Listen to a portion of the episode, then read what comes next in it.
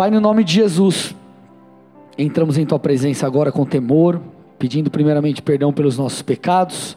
Lava-nos com teu sangue, torna as nossas vestes brancas, nosso coração puro nós queremos ter um encontro com a Sua palavra hoje, nós queremos ser transformados, nós queremos ser visitados. Nós te pedimos que esse não seja mais um culto, mas que o Senhor se mova em poder, em glória. Pai, mexa conosco, que algo aconteça nessa noite. Nós clamamos, envia anjos aqui cooperando com essa palavra, repreendemos toda ação de Satanás nesse lugar, te damos honra e glória desde já, em nome de Jesus. Dê uma salva de palmas ao nosso Rei Jesus aí.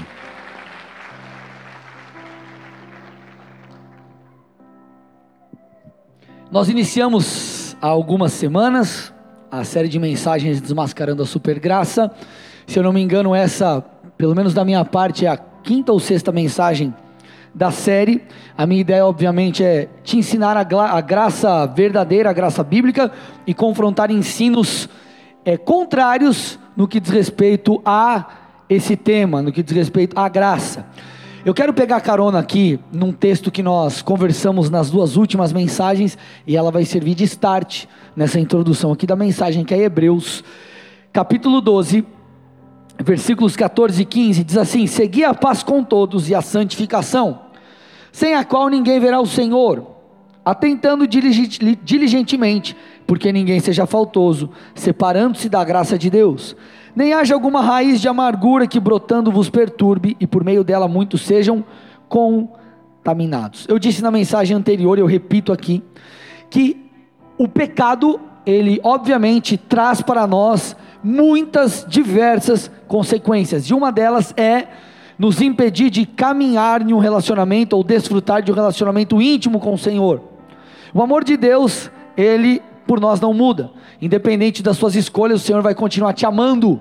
Agora, desfrutar de uma intimidade com Deus profunda e crescente, isso demanda santidade, demanda um preço. Precisamos pagar o preço. Para tudo existe preço nessa vida, gente. Amém? Quem veio aqui para a igreja de carro? Tá, carro ou moto, enfim. Você precisou é, colocar gasolina, combustível no carro, na moto, sim ou não? Para você ter esse carro, você precisou pagar, sim ou não? Precisou. Se você veio de ônibus, você precisa pagar a passagem. Você veio de Uber, você tem que pagar para vir aqui. Você veio de bike, você precisou comprar a bicicleta. Você veio a pé, você precisou ter um tênis, você não vir descalço. Se você comeu um negócio na cantina, você precisou gastar para comer. O alimento não vem em você e entra tipo sobrenaturalmente. Você vive do sol, aí à noite você vive da lua, se alimenta. Você precisou pagar para ter acesso àquilo. A casa que você mora, seja aluguel, comprada, não importa, você precisou pagar. Se você ganhou, você precisa pagar pelo menos a conta de água, a conta de luz. Tudo, tudo, tudo, para tudo tem um preço. E na nossa vida espiritual não é diferente. Para tudo existe um preço. Nós precisamos fazer a nossa parte. Tudo bem, amados? Toda ação tem uma reação, todo plantio tem uma colheita. E a falta de santidade nos impedirá de caminhar nesse relacionamento profundo com o Senhor. Mas não apenas isso. Como eu falei há pouco, o pecado ele tem diversas consequências. E uma delas é colocar em xeque muitas das promessas de Deus, inclusive promessas ministeriais, e aqui eu quero abordar um pouco esse ponto. Eu quero falar um pouquinho com vocês sobre ser estabelecido ou removido do ministério. E quando eu falo ministério, eu não falo apenas, entenda que eu não falo apenas de Igreja, tudo bem, amados? Para mim, ministério é ser um pastor. Você vê, por exemplo, José sendo usado no Egito, foi Deus ou Satanás que levantou ele, gente? Ou ele estava lá fruto do acaso? Claro que não, Deus levantou ele. Então, se ele estava posicionado como um governador no Egito, segundo maior em autoridade, foi porque Deus colocou ele lá. Então, aquilo para ele era um ministério também. Então o ministério não é só fora, não é só dentro da igreja, mas fora também. A sua chamada pode não ser uma chamada para dentro da igreja. Você pode servir a igreja local, mas talvez você tenha uma chamada para empreender. Não sei, enfim, aqui é só um, um exemplo. Talvez você tenha uma chamada para o esporte e vai levar Deus através dos esportes. Enfim, isso é um ministério. Então entenda ministério como isso, tá? Jesus nos fez reis e sacerdotes. Nós estamos debaixo do sacerdócio universal de todos os crentes. Todos nós somos sacerdotes. Nós conectamos as pessoas com Deus. Amém, amados? Tudo bem até aqui? Amém? Agora, a nossa santidade Porque lembre-se, nós estamos falando, desmascarando a supergraça. O que a supergraça diz? Não há necessidade de posicionamento. Jesus já fez tudo por você. Você não precisa se esforçar para nada. Já era, não importa a vida que você leva. Tá tudo certo tá tudo certo. E eu não tenho tempo para falar aqui, não é nem pertinente entrarmos nesse assunto agora. As outras mensagens da série falam, eu falo sobre isso. É, se você está chegando agora, não pegou as outras mensagens, eu recomendo você assistir ou escutar pelo menos a mensagem A Graça Completa. É, que foi acho que a segunda, e Sangue e Água, que foi a mensagem da semana passada. Você precisa ouvir. De qualquer jeito, você tem que dar um jeito de ouvir porque foi muito forte, está lá nas plataformas digitais, tudo bem? Mas a, a falta de santidade, ela vai determinar se nós viveremos as promessas de Deus ou não. Ela é parte primordial se seremos estabelecidos ou removidos. A falta de santidade nos impedirá de viver as promessas de Deus. Pastor, mas Deus não prometeu, Ele é fiel para cumprir? Sim, mas as promessas elas são condicionais. Deus me chamou para ser um pastor. Se eu não é, dissesse sim para estar aqui, eu não estaria. Concorda comigo ou não? Não existe um chip que Deus muda aqui, ó, tipo modo pastor. Eu viro pastor. Tudo bem? Eu preciso cooperar com isso. Da mesma forma, eu poderia aceitar o meu chamado, mas se eu andasse em promiscuidade, como que eu vou ser pastor? Tudo bem, gente? Então as promessas, elas são condicionais. E parte dessa condição é a integridade, ou melhor, andar em santidade, crescermos em santidade. A falta dela é, fará com que sejamos removidos ou substituídos, ou o plano de Deus para nós mudado. Você vai entender o que eu quero dizer com isso, tá? Acho que a melhor colocação é que é substituído, porque Deus não vai deixar de cumprir o propósito dele se nós não nos posicionarmos. Ele vai cumprir o propósito dele, se não for com você, vai ser com outro. Tudo bem? Então vamos lá, vamos para a Bíblia. 1 Samuel, capítulo 2, versículos 27 a 35. O texto é um pouquinho longo, mas é fácil de entender. Eu peço que você conecte aí teu coração, tua mente, e vamos estudar juntos aqui esse texto. Diz assim: O homem de Deus veio a Eli e disse: Assim diz o Senhor: Por acaso não me manifestei à casa do seu pai, quando os israelitas estavam no Egito, na casa de Faraó? Eu o escolhi dentre todas as tribos de Israel para ser o meu sacerdote, para subir ao meu altar, para queimar o incenso e para usar a estola sacerdotal diante de mim. E dei à casa do seu pai todas as ofertas queimadas dos filhos de Israel. Então olha aqui, ó, para aqui, ó. Presta atenção. Ele ele está dizendo, ei, Eli, eu te escolhi, e eu escolhi a casa do seu pai, eu escolhi a sua família para algo. Deus escolheu. Mas olha o que o texto continua dizendo. Por que tratam com desprezo os meus sacrifícios e as minhas ofertas de cereais que ordenei que se fizessem na minha morada? E você, por que honra os seus filhos mais do que a mim, para que eles engordem com as melhores partes de todas as ofertas do meu povo de Israel? Portanto, o Senhor Deus de Israel diz: na verdade, olha lá, gente, na verdade eu prometi que a sua casa e a casa do seu pai andariam diante de mim para sempre. O Senhor está falando, eu prometi. Aí o texto diz: Mas agora o Senhor diz: Longe de mim tal coisa, porque honrarei aqueles que me honram, porém desprezarei os que me desprezam. Eis que vem dias em que acabarei com o poder, com seu poder e com o poder da casa de seu pai, para que ninguém em sua casa chegue a ficar velho. E você verá a aflição da morada de Deus, juntamente com o bem que farei a Israel. Mas ninguém da sua casa chegará à velhice. O homem, o homem, porém, da sua linhagem, a quem eu não afastar do meu altar, será poupado para lhe consumir os olhos e lhe entristecer a alma. E todos os descendentes de sua casa morrerão na flor da idade. E o que vier a acontecer com os seus dois filhos, Ofini e Finéias, será sinal para você. Ambos morrerão no mesmo dia. Então suscitarei para mim um sacerdote fiel, que fará segundo o que tenho no coração e na mente. Eu lhe edificarei uma casa estável, e ele andará diante do meu ungido para sempre. Pesado esse texto. Forte.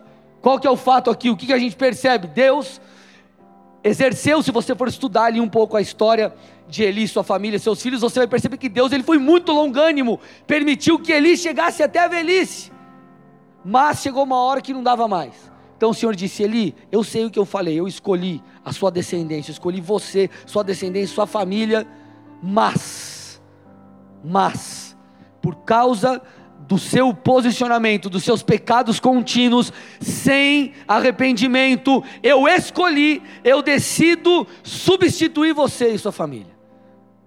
Eu os removo, eu removo aquilo que eu havia estabelecido. E além disso vem todo o juízo. Se você conhece a história, você sabe que o Fini Finés morre, ele morre, toda aquela bagaceira lá que você conhece da história. E Deus diz: "Porém, meu propósito não ficará sem ser cumprido. Eu levantarei um sacerdote fiel." Eu levantarei um sacerdote fiel. O que, que nós percebemos aqui? A falta de santidade, a falta de compromisso, ela nos impedirá de viver as promessas de Deus, inclusive de vermos o ministério que o Senhor nos confiou, como eu disse, entenda, dentro ou fora, se cumprindo, porque santidade, é, é, é, ministério demanda santidade, cumprimento das promessas demanda posicionamento. Eu vou falar em alta voz e com muita clareza. Se alguém falhar em cumprir o propósito divino, outro será levantado em seu lugar. Ponto. Ponto. Deus não depende de mim, de você, Deus é Deus. Você acha que Deus depende de mim para fazer obra aqui em Colômbia? Levanta qualquer um que Ele quiser. Amados, nós precisamos, uma das coisas é resgatar o temor de Deus em nosso coração, no ministério, na igreja, nos cultos, enfim. Muitas vezes nós, a gente vem para o culto e a gente fica assim, ah, só um exemplo, ah, ah, palavra paia, não falou comigo, ou, ah, acho que o cara lá do louvor não estava ungido, ah, sei lá o quê, e a gente começa a falar um de ah, ah, ah, ah, ah, ah, e reclama, e reclama, e reclama. Claro, estou sendo muito extremo para você entender o princípio aqui. E reclama, e reclama, e reclama. Só que você e eu, nós viemos para um culto, nós não viemos para um curso. Qual que é a diferença? Você vem para cultuar.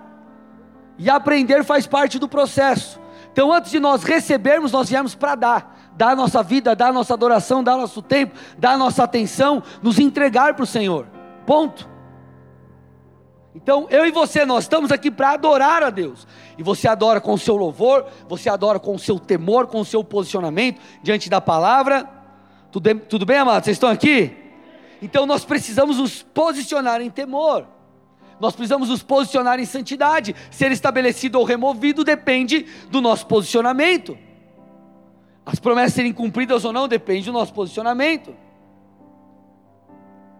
Por favor, amado, se você não leu o livro ainda, eu recomendo O Impacto da Santidade do pastor Luciano Subirá. Ele fala isso no livro: ser estabelecido ou removido. Esse livro eu já ah, eu, eu li até a metade, mais ou menos, parei, voltei, li inteiro, e cara, eu, eu não consigo parar de ler aquele negócio. Porque arrebenta com a gente. Mas tipo, fundo. Pastor, onde mais nós vemos na palavra um exemplo como esse? Esther 4, 13 e 14. Olha lá. Então Mordecai pediu que respondessem a Esther: Não pense que por estar no palácio real você será a única entre todos os judeus que conseguirá escapar. Porque se você ficar calado agora, olha lá, se você ficar calado agora, de outro lugar virá o socorro e livramento para os judeus, mas você e sua casa, ou melhor, você e a casa do seu pai perecerão. Mas quem sabe se não foi para uma conjuntura ou um momento como esse Momento como essa que você não foi elevado à condição de rainha. Tudo bem, amados? Então o que nós percebemos aqui? Ei, olha o texto lá. Se você não fizer a sua parte, beleza, Deus vai dar um jeito de outra forma, mas vai dar ruim para você. Então nós ficamos às vezes, não, porque Deus precisa de mim para cumprir o propósito. Amados, ministério é privilégio, servir a Deus é privilégio. Você me permite falar algo aqui com muito amor e carinho? Então, vamos lá. Eu vim de uma geração, a galera mais das antigas aqui, Pastor Marciel, Vininha, Presbítero William, né? minha esposa, nós viemos de uma geração que nós pegamos o começo de igreja. E no começo de igreja, gente, você faz, você cobre escanteio, corre para cabecear, e para dar ainda um, assim, um, mais emoção, você vai para o gol e defende. Entendeu? Para cobrar de novo para depois fazer o gol. Você faz tudo. E gente, nós não temos problema com isso. A gente faz o que for necessário. Cara, se já teve culto aqui sem luz, não sei quem estava, não sei se vocês estavam, pregado de megafone. Vocês estavam nesse culto? Peguei, foi de megafone, peguei o megafone, é, tá sem luz, nós vamos cultuar Jesus sem luz. Nós vamos bater palma, vamos adorar, ninguém precisa de instrumento, nós vamos adorar Jesus. A gente vai fazer o que for. Nós somos de uma geração que, cara, vamos lá, vamos embora. E faz o que tiver que fazer. Tem microfone? Tem, não tem, nós prega. E faz o que tiver que fazer, acabou. Esses dias deu um problema no. Na, como que eu posso falar na parte hidráulica? Parte hidráulica do, do banheiro. Entenda o que você, né? Fala uma forma polida, a parte hidráulica do banheiro. E quem que estava lá resolvendo a parte hidráulica do banheiro? O cidadão ali, pastor Marcial Costa. E coisas estranhas saindo de parte da hidráulica do banheiro. E pastor Marcial com o seu com o seu pé ali segurando a parte hidráulica do banheiro. E o, nosso diácono Osiel, o que, que ele está fazendo? É, e o Osiel fazendo uma limpeza na parte hidráulica do banheiro. E, tipo assim, veio. Tivemos alguns resquícios da parte hidráulica do banheiro, que voaram pelos ares assim. Você está entendendo? Ele é um pastor, cara. E que problema tem? Eu brinco, né? Eu falei até hoje de manhã. Eu cheguei aqui na igreja outro dia, eu fui passar um pano, limpar, sei lá, a sala ali em cima. Aí a Karine, secretária, disse, não, pastor, deixa que eu limpo. Eu falei, eu não sou inválido? Deixa eu fazer. A gente não tem problema. Gente, eu fiquei, cara, a gente não tem problema de fazer nada. André, meu pastor André, vamos dirigir, carrega livro, carrega a caixa, faz não sei o quê. Ó, você pode não sei aonde buscar negócio. Vou, pastor, faz o que tiver que fazer. Só que acontece? Nós percebemos que muitas vezes vem, uma, vem pessoas que chegam numa igreja estruturada e aí a pessoa, e, e, gente, eu não estou, quero deixar claro, não estou dando diretinha, nada disso, só estou dando um exemplo, tá bom? Não tem, ai, você está dando tudo, tá dando... não, estou só dando um exemplo. Aí chega o irmão, por exemplo, do louvor, ai, mas o cubo da minha guitarra não está funcionando direito. Toca de violão sem nada, sei lá o que você vai fazer. Ai, mas o meu microfone Canta do jeito que vai cantar, pelo amor de Deus, meu. Ai, mas a minha prancheta aqui do Boas-Vindas está quebrada. Faz na mão, apoia na perna. Faz, dá um jeito. Não estou falando que você não tem que ser excelente, os caras têm que fazer de qualquer jeito, não é isso. Só estou dando um exemplo. Vocês estão comigo, amados? Sim ou não? Então, queridos, nós temos que. Nem sei porque eu estou falando isso, mas tudo bem. Onde que eu estava antes? Alguém lembra? Me ajuda. Tem que fazer o que tem que ser feito. Já me perdi aqui, mas eu vou me achar. Deixa eu tomar água. Isso. Aí Deus vai levantar outro se não cumprir o chamado. E às vezes a gente vê pessoas, cara, cara, faz o que Jesus te pediu para fazer, ponto. Faz o que ele te pediu, acabou. Olha o que diz Atos 1:20. Pedro falando sobre Judas. Olha lá. Porque está escrito no livro dos Salmos: Fique deserta a sua morada, e não haja quem nela habite, e que outro tome o seu encargo. Então, queridos, isso é fato. Deus escolheu, o povo fez uma o povo queria um rei. Deus falou: beleza, vocês querem um rei? Não era o que eu queria fazer para vocês, mas vocês querem um rei? Então, beleza, levantou Saul. Saul, por causa das suas atitudes, ele foi rejeitado. Então Deus levanta Davi. E nós vemos essa substituição aqui no sacerdócio. Então Eli, sua casa, o que eles são destituídos e Deus levanta. Você vê o cumprimento em Abiatar e Zadok. Então, queridos, nós precisamos entender isso precisa existir temor, precisa existir compromisso, precisa existir santificação. Deus não depende de mim, de você, Ele nos dá o privilégio de ter participantes.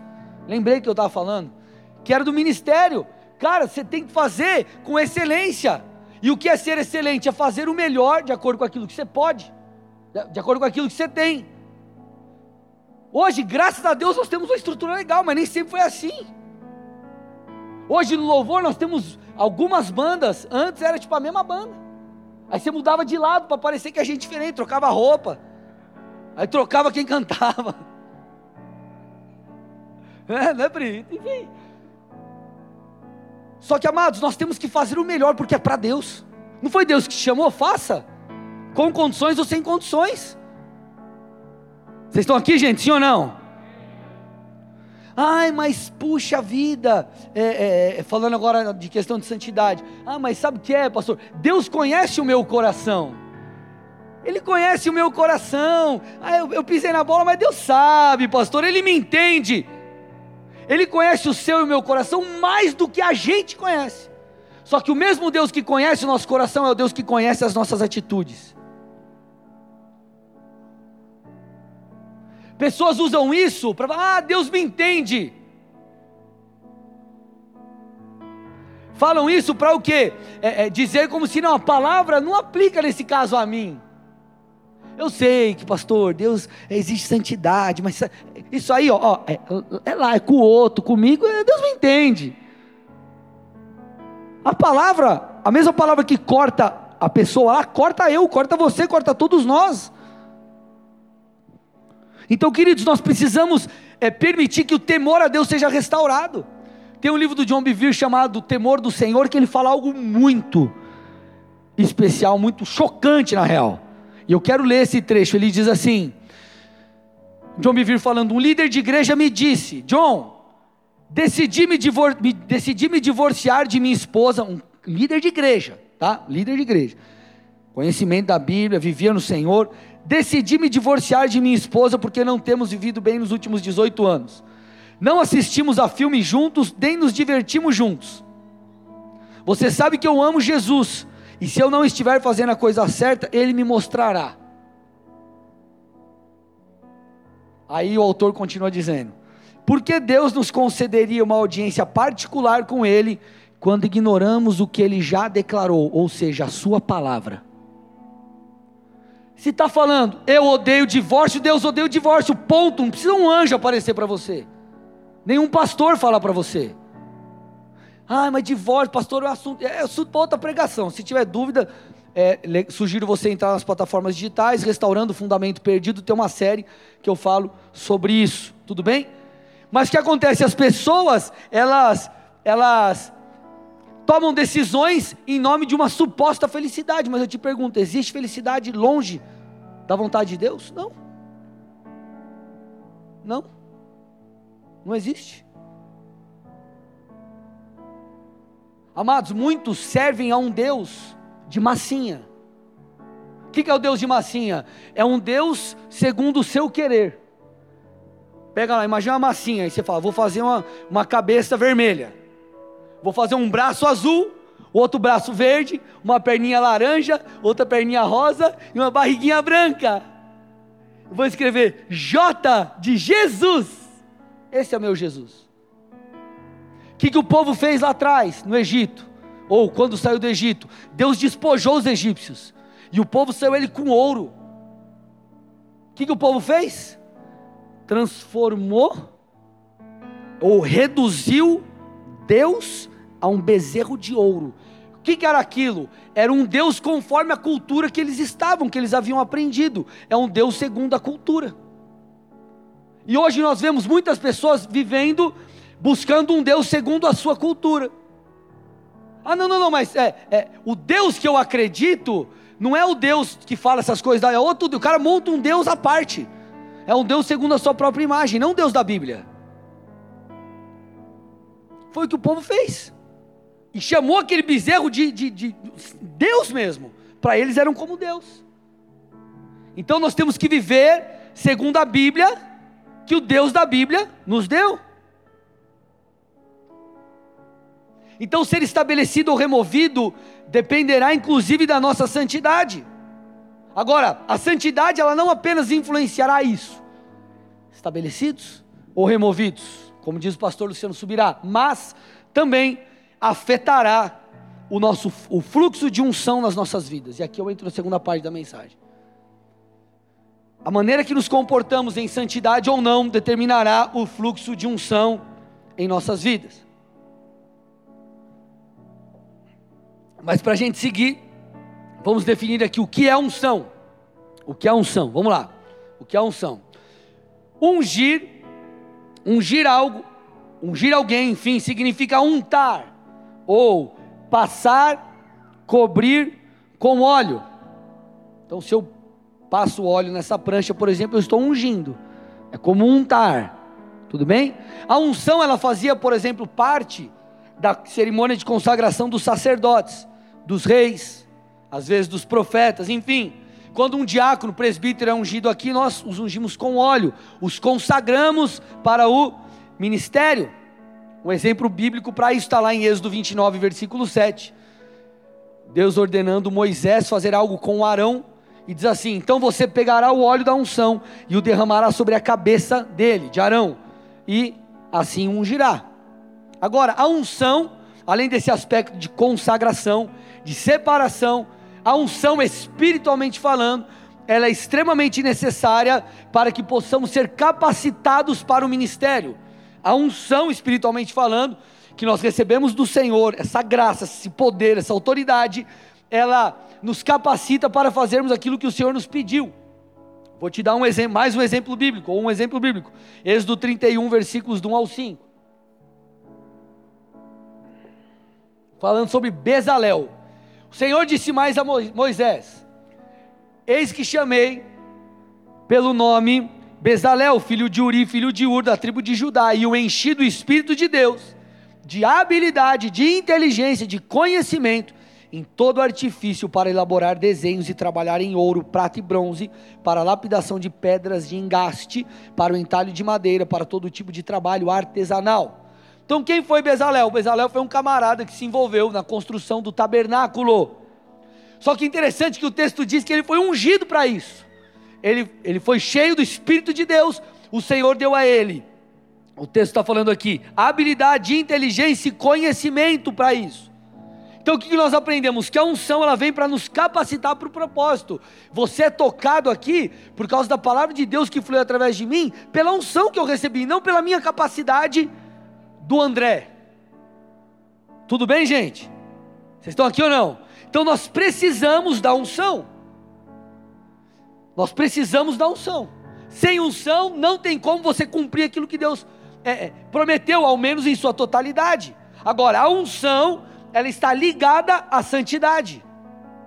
Ela está ligada à santidade. A maneira que você viver, o seu posicionamento, vai determinar o quanto você terá, se você crescerá em unção ou não, se você vai inclusive se mover em unção ou não. Então, a unção, várias coisas afetam você tê-la, crescer nisso ou não. Você precisa ter intimidade com Deus, você precisa é, ser cheio, não tem como você dar algo que você não tem, enfim, mas uma das coisas, é o enfoque aqui de hoje, que envolve unção é santidade. Me dá um texto, pastor, Eclesiastes 9:8, põe para mim.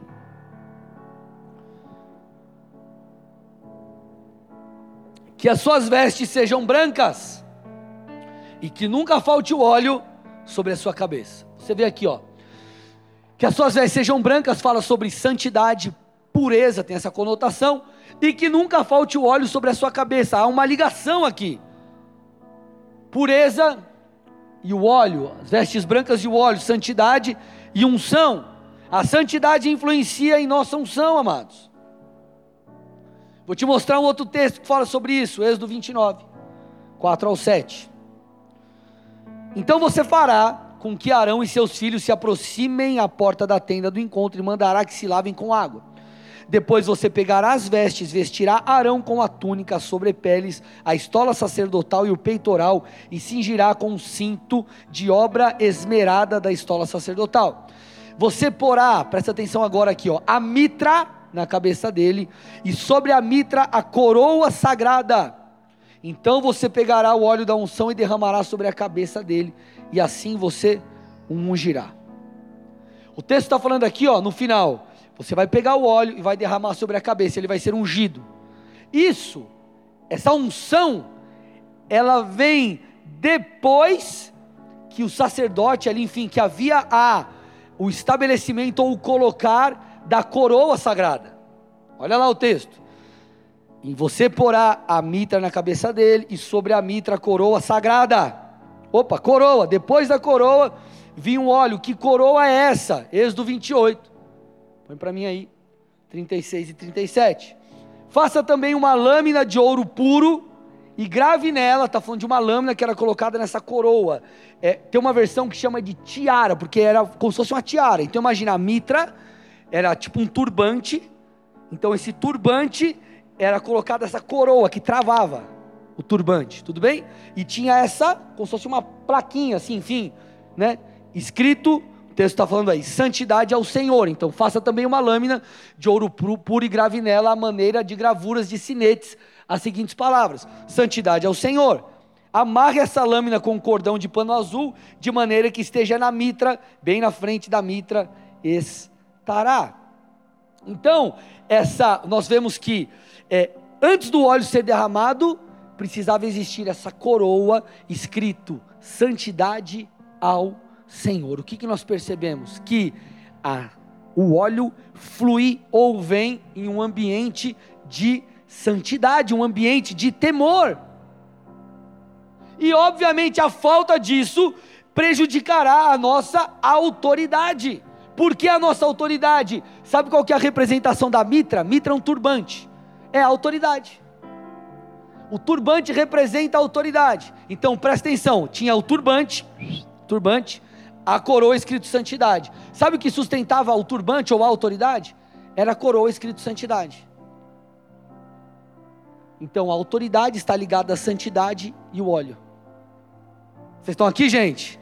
Tudo bem ou não? Beleza? Amém? Então nós temos que entender que a nossa autoridade, ela está ligada à nossa santidade, a unção está ligada à santidade. Olha o que diz Atos 19, 13 a 16. E alguns judeus exorcistas ambulantes tentaram invocar o nome do Senhor Jesus sobre as pessoas possuídas de espíritos malignos, dizendo: Ordeno que saiam pelo nome ou pelo poder de Jesus a quem Paulo prega. Os que faziam isso eram os sete filhos de um judeu chamado Seva, sumo sacerdote. Mas o espírito maligno lhes respondeu. Os caras tentaram, ó, oh, eu, eu, te repreendo em, no poder do, de, de Jesus, a quem Paulo prega. Aí olha o que os capirotos falaram para ele: Conheço Jesus e sei quem é Paulo, mas vocês quem são? E o possuído do espírito maligno saltou sobre eles, dominando-os a todos, de tal modo que prevaleceu contra eles, que nus e feridos fugiram daquela casa. Isso aqui é uma forma polida de falar, tomou um couro. Está falando, ó, olha lá, olha o que você está falando.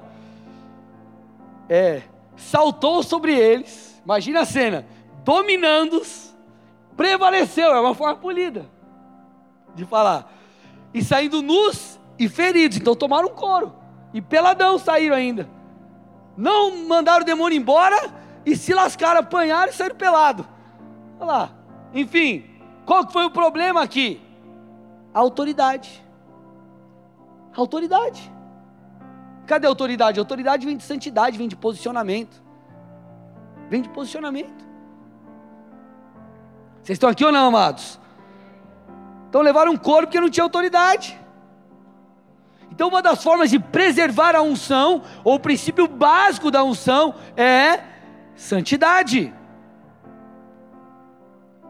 Olha que interessante, eu, eu quero, quero mostrar para vocês aqui um texto, a parte, é, enfim, uma partezinha de um texto que nós lemos em algumas ministrações dessa série, 1 Tessalonicenses 4, 3 a 8.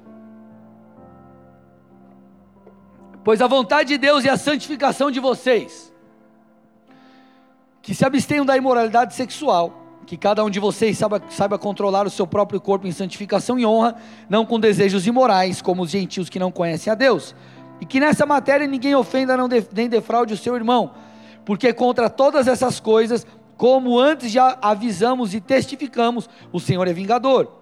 Pois Deus não os chamou para a impureza e sim para a santificação. Então olha aqui, ó. Qual que é o contexto de, desse trecho aqui? Santificação, tudo bem?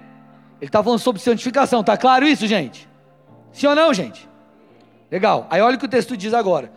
Portanto, quem rejeita estas coisas, que coisas? O que está sendo falado, a santificação. Não rejeita uma pessoa, não rejeita uma pregação, quem está falando, o, o, o pregador. Rejeita Deus. que também dá o seu Espírito Santo a vocês. Ah, vamos usar assim, doutrina, entre aspas, da santidade, quando há rejeição, você não está rejeitando o homem, está rejeitando Deus. E esse texto nos ensina duas coisas: que quem rejeita a santificação, é isso que eu estou falando, rejeita a Deus, mas também o que? O texto diz: olha lá, rejeita a Deus e por consequência rejeita o Espírito Santo e o fluxo de unção, logicamente. Então, quem rejeita a santificação, rejeita a Deus. Deus, eu não quero saber disso. Rejeita o Espírito Santo e, consequentemente, o fluxo de unção. Então a santidade atrapalhará o fluxo de unção na sua vida, no seu ministério, nos seus negócios, nas suas finanças, na sua família. Nós precisamos nos posicionar. Porque, queridos, Deus deseja implantar o seu reino na terra. A vida cristã é muito mais do que nós virmos aqui, adorarmos a Jesus, saímos daqui com uma palavra para a nossa semana e está tudo bem, e você vai embora e no final das contas você vai para Jesus, está tudo certo. Há um propósito, há algo além, Deus quer nos usar. Você vê lá em Mateus 28, 18 a 20, o ID, o Senhor diz lá no texto, nos orientando: discipulem as nações. Põe para mim, Mateus 28, 18 a 20. Nós somos comissionados às nações, discipular as nações, ensinar as pessoas a obedecer a Deus. Isso não é papel do pastor, é papel meu e teu de todo mundo. Lá no teu trabalho, às vezes uma amiga tua vem, ai, não sei o que tal coisa, você vai, conversa, ora por ela, daqui a pouco ela está te ouvindo, daqui a pouco ela vê a tua família, puxa, que legal, teu casamento é estruturado, né? Puxa, sei que vocês não são perfeitos, mas puxa, vocês estão caminhando, legal, como que você faz? Aí você fala de Jesus, daqui a pouco você está ensinando e a pessoa está vivendo uma vida nova. Agora, o que despedaça o jugo é a unção, não é a palavra nossa. Não é a forma que você fala assim, Deus. Não é o teu tom, é unção. Você pode falar assim, e aquilo é como uma bomba no coração da pessoa. Porque é unção que despedaça o jugo, então nós precisamos de unção. Agora, como existirá unção sem santidade? Pastor, mas eu conheço gente que está em pecado, pregador que está em pecado e tem resultado. Irmão, o resultado não vem por causa do pregador, o resultado vem por causa da semente da palavra. Só que se o camarada não se arrepender, você pode crer que o bagulho vai ficar ruim para ele. Que a mão de Deus vai pesar. Consequência vai, de qualquer jeito, ele já vai estar sofrendo consequência. Intimidade com Deus foi quebrada, um, um, uma, uma, um mau exemplo para a congregação. O que está fluindo dele, você acha? Água limpa não é. Agora, a palavra alcança, Deus alcança os corações pela misericórdia do povo e porque é a palavra que tem poder. Palavra que eu digo, a palavra de Deus, a Bíblia, as Escrituras. Vocês estão aqui comigo, tudo bem? Sim ou não? Amados, nós precisamos nos posicionar. A falta de posicionamento impedirá, ou de alguma forma limitará, o fluxo da unção. E eu vou te mostrar um outro texto. Estamos caminhando aqui para o final da mensagem. Zacarias 3, 1 a 5.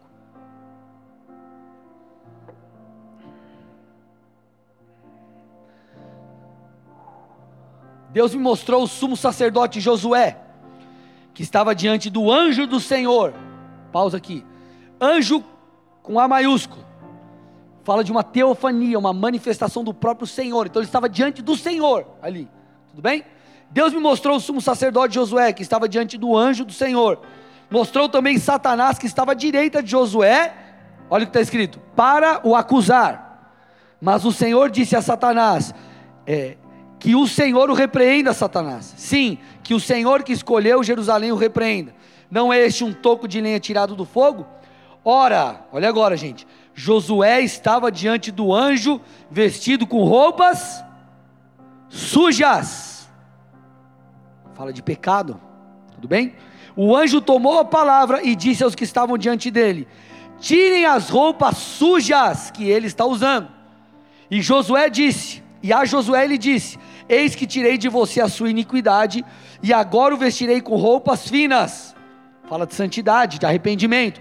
Então eu disse: Olha lá, ponham um turbante, autoridade, limpo na cabeça dele puseram um turbante limpo na cabeça dele e o vestiram na presença do anjo do Senhor. Vamos entender isso aqui. O sumo sacerdote Josué, como o texto diz, estava diante do Senhor, de acordo com o que a gente consegue compreender aqui no texto. Ele estava no templo, em meio às suas funções sacerdotais, porque ele estava com o tal do turbante ou da mitra. Só que o texto fala que Satanás estava lá e se opunha. Olha que interessante. Satanás se opunha. Puxa, por que, que Satanás estava lá e por que Satanás se opunha? Porque ele estava com as suas vestes sujas. Havia legalidade. Então havia legalidade. O que nós entendemos ou percebemos aqui? Vestes sujas permitirão que Satanás acesse e cause resistência nas nossas vidas, na nossa unção, no fluxo. Nós damos legalidade. Por quê? Por causa do pecado. Não, sem santidade não haverá autoridade. Quando as vestes são trocadas, vestes limpas, ou vestes sujas por vestes limpas, o que, que o texto fala? Que o turbante limpo é colocado, a, a autoridade é restaurada. Talvez você não consiga mais fluir em autoridade. O ministério não é a mesma coisa. Aquilo que o Senhor colocou em suas mãos parece que a coisa está travada, não vai. Avalie a sua vida. Talvez isso tenha a ver com o quê? Com a tua falta de santidade.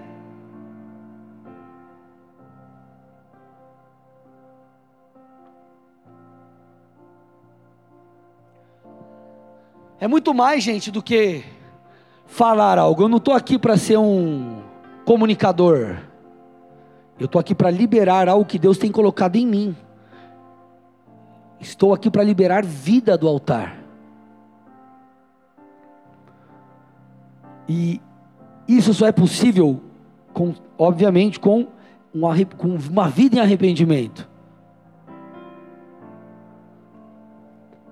Não é o fazer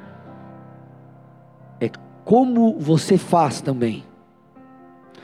É muito interessante porque lá em Mateus 7, estou fechando a palavra, lá em Mateus 7, versículos 28 e 29, a Bíblia diz assim: Quando Jesus acabou de proferir essas palavras, as multidões estavam maravilhados com a sua doutrina. Mas olha o que o texto continua dizendo: porque ele as ensinava como quem tem autoridade, e não como os escribas.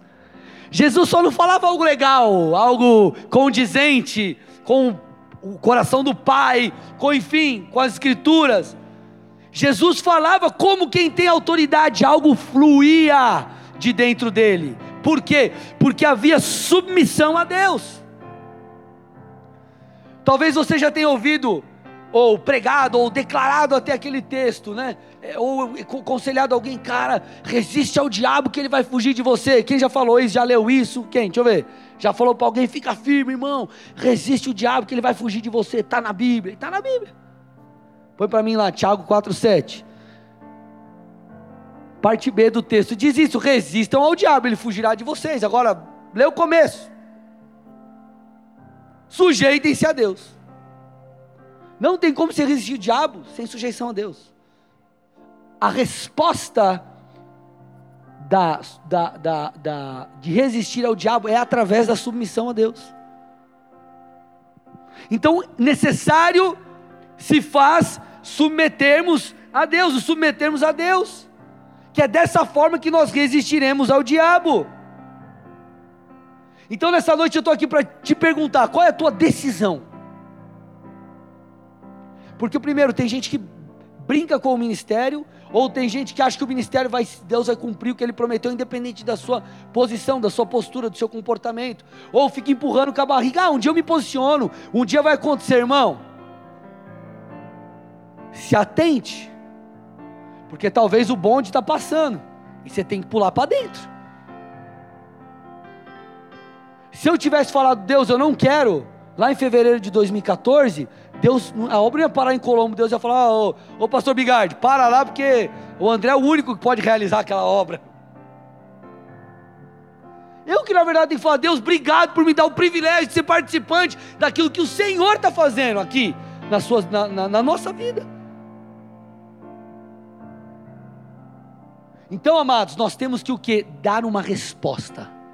Você precisa responder diante da palavra, diante do que o Senhor está falando. Precisamos responder com temor. Precisamos responder com santidade, porque isso é o fundamento para que haja unção. E às vezes você está lá, Deus derrama unção, unção, unção, unção, unção, unção, e tua vida está toda torta. Agora, experimenta se humilhar diante de Deus, você vai ver se algo fresco não virá sobre você. Deus, Ele vem inclusive onde Ele é honrado.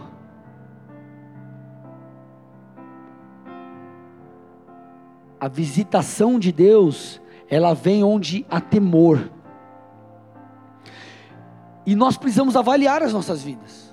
Quando eu comecei a ler esse, é, é, é citei ali o John Bevere, estou lendo esse livro Temor do Senhor, e eu comecei a avaliar, eu falei, Deus, será que tem me faltado temor, reverência em sua presença?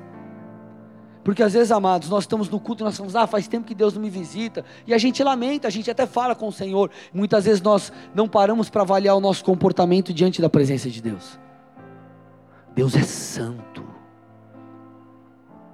Nós precisamos temê-lo. Ai, mas Deus não é amor. É amor, mas a Bíblia diz: considerai a bondade e a severidade de Deus. Então Deus é bom, mas Ele também é justo. E parte da justiça de Deus é colhermos do fruto das nossas más escolhas. Ponto.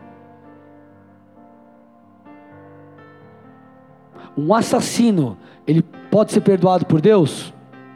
Sim. Ele pode ser perdoado pela família que de, da, do rapaz, por exemplo, que ele assassinou, sim ou não? Pode. Mas ele tem que cumprir pena, sim ou não? Ah, mas não, você não ama então. Uma coisa não tem a ver com a outra. Tudo bem, amados? Nós precisamos nos posicionar em santidade, em temor. Amados, nós precisamos desesperadamente da unção para cumprirmos o nosso propósito, não só como igreja, não só no teu ministério falando de igreja local, mas também aquilo lá fora. O que vai fazer a diferença muitas vezes é a unção, essa capacitação sobrenatural, essa graça, esse favor. Só que isso demanda posicionamento, porque isso vem de Deus, não vem de homens. O que eu estou tentando te mostrar é que eu e você precisamos levar um evangelho a sério e não aquele evangelho como um evangelho que fala, ah, não, evangelho é um estado de consciência. Estado de consciência aonde? Obviamente a nossa mente é renovada, é transformada, nosso entendimento aqui é, é mudado. Mas não é estado de consciência, evangelho é vida, é posicionamento, é algo que vem me transforma, muda meu interior, meu coração, muda como eu sinto, muda como eu penso, muda como eu falo, muda como eu ando, muda como eu me visto, muda tudo. Que história é esse estado de consciência? Não importa o que você faz, não importa a consciência. Ah, pelo amor de Deus. Viva esse evangelho de consciência, vê onde você vai depois. Isso aí.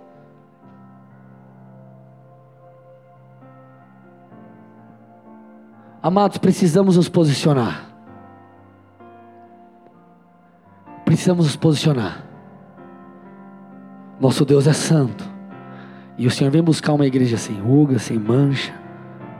E como eu disse, fecho com o que eu falei semana passada. Às vezes nós ficamos brigando com Deus. Ah, Deus, mas e isso? Amado, livre-se do pecado, das impurezas, não briga com o Senhor. Não fique encontrando justificativas. Se humilha diante do altar de Deus. O que você e eu precisamos conservar durante toda a nossa caminhada é o coração puro e as vestes brancas, porque lá no final de tudo, sabe o que vai mais contar para o seu legado? Não foram as suas obras, foi a sua integridade. Não adianta nada eu, meu Deus, a igreja não sei o que, chega lá no final, meu casamento está destruído, eu fui um promíscuo, o que, que adiantou as minhas obras?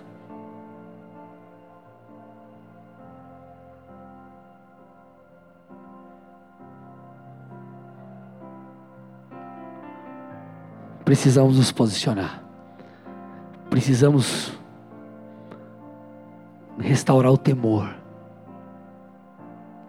e se faz necessário para que sejamos estabelecidos ou removidos, para que a unção cresça ou ela diminua, para que flua ou não.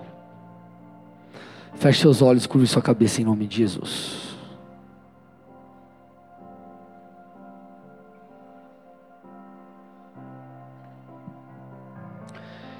Eu quero fazer duas orações. A primeira é por você que está visitando essa igreja pela primeira vez. Ou você que talvez entrou nessa transmissão por um compartilhamento, talvez, dessa pregação. Eu não sei, mas eu quero que você saiba que o Senhor está falando agora ao seu coração. Você não está à toa recebendo, é, escutando isso. E o Senhor quer te dar a oportunidade de ter um encontro com Ele. A Bíblia diz que quando nós cremos, lá em Romanos 10, com o nosso coração, e confessamos com a nossa boca que Jesus é Senhor, nós somos salvos. Ele só pode se tornar o nosso Salvador quando Ele se torna o nosso Senhor. Então o que eu quero que você tenha consciência agora é de que nós precisamos entregar a nossa história a Jesus, a nossa vida a Jesus. Não é uma mera oração como um passe de mágica. Jesus está te convidando para um, uma nova vida, uma vida plena, abençoada, que será fruto do senhorio dele na sua vida. O que ele espera é que você dê esse primeiro passo crendo, reconhecendo que você precisa dele. Então, se nessa noite você diz, pastor, eu preciso de Jesus. Eu sei que eu sou pecador, sou pecador, eu preciso entregar minha vida a Ele, eu preciso de uma nova vida.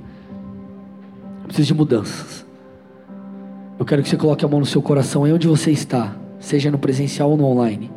E repita assim comigo, Senhor Jesus, Senhor Jesus, nessa noite, nessa eu, noite, reconheço eu reconheço que Tu és o Filho de que Deus, Filho de que Deus, veio a esse mundo, que esse mundo, morreu no meu lugar, meu mas lugar, ressuscitou e está vivo. ressuscitou e A está Ti vivo. A eu Ti entrego a minha eu vida. entrego a minha Perdoa os vida. meus Perdoa pecados. os meus pecados. A partir de hoje, partir de seja o hoje, meu Senhor seja o meu e meu Salvador. e meu Salvador. Me guia Me guia para que todas para que as todas suas promessas, as suas promessas se, cumpram se cumpram na minha vida. minha vida. Eu assim oro Eu assim e te agradeço, e te agradeço. no nome de Jesus. Nome de Pai, eu entrego essas vidas a Ti.